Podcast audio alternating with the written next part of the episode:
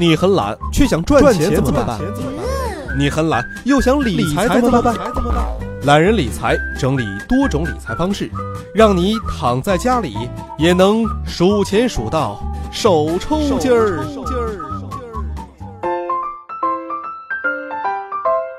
本节目由懒人理财与喜马拉雅联合出品。大家好，欢迎收听懒人理财，我是杨锵锵。今天呢，我们来聊一聊啊，在中国最赚钱的几个行业。最近呢，有媒体啊就评出了中国最赚钱的几个行业，他们的特点啊非常的明显，那就是暴利行业啊，成本低，收入高。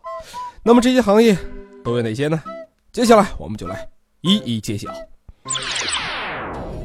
首先呢，我们来揭开榜单的第七名。哎，第七名是什么呢？我相信很多朋友已经想到了啊，它就是我们每天啊都会看到的房地产。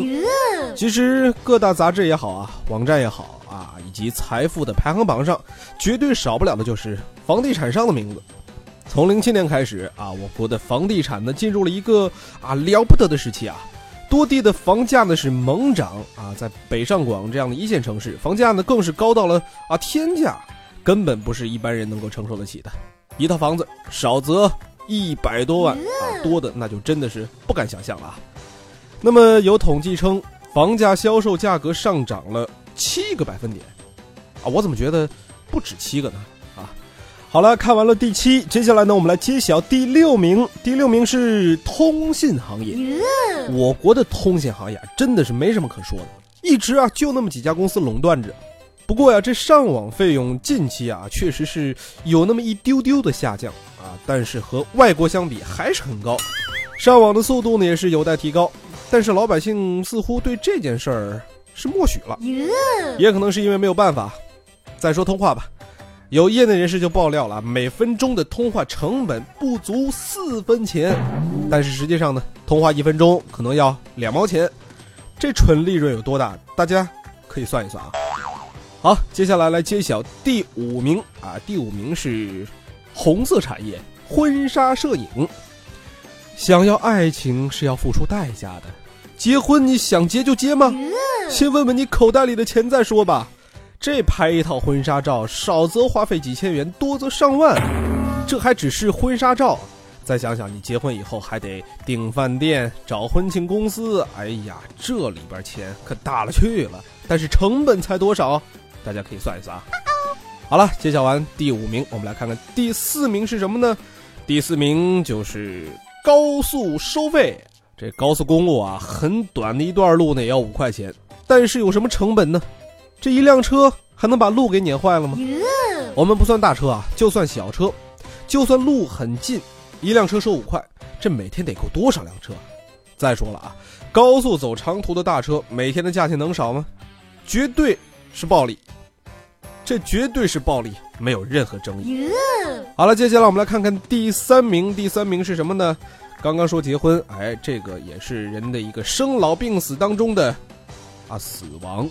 这就是殡葬，呃，对于已故的人，我们可以说是最后一次为他们花钱了，所以很多人不在乎这些钱。这殡葬行业就是漫天要价，你还没法跟他们说啊，这价格高了之类的话，因为你说了，他们总有一万个理由反驳你，绝对是暴利行业。好，接下来呢，我们来揭晓第二名，第二名的是什么？就是每天打开网站，各种广告弹出的网游。中国的网民数量啊，真的是没得说，太多了，那可是世界第一。上网的人太多了，其中啊，这青少年占据了很大的比例。有些少年确实是有网瘾的，嗯，省下吃早饭的钱去上网，在网络游戏中充个点卡，买点装备啊，提高提高等级。其中对于网络游戏的运营商来说啊，这东西是没有成本的，只不过调整一下数值而已，挣钱并且没有实际的投入。网络游戏的暴利绝对是很多行业无法比拟的。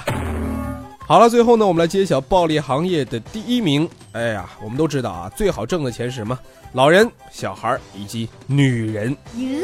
没错，这个就是化妆品。最近呢这个海外代购啊，就特别的火啊。像化妆品这种东西啊，成本真的不高，因为国外的价格就不高，不像中国，什么东西一来这价格先上去。但是从海外代购的话，找人不靠谱，自己去进货才是最靠谱的。暴利行业，绝对的暴利行业。好了，说了这么多，相信大家对暴利行业呢也是略知一二了吧？有没有一些财路大开的感觉呢？呃，我就不说了，我要去进点化妆品了，拜拜。想了解更多精彩内容，请关注“懒人理财”微信公众账号。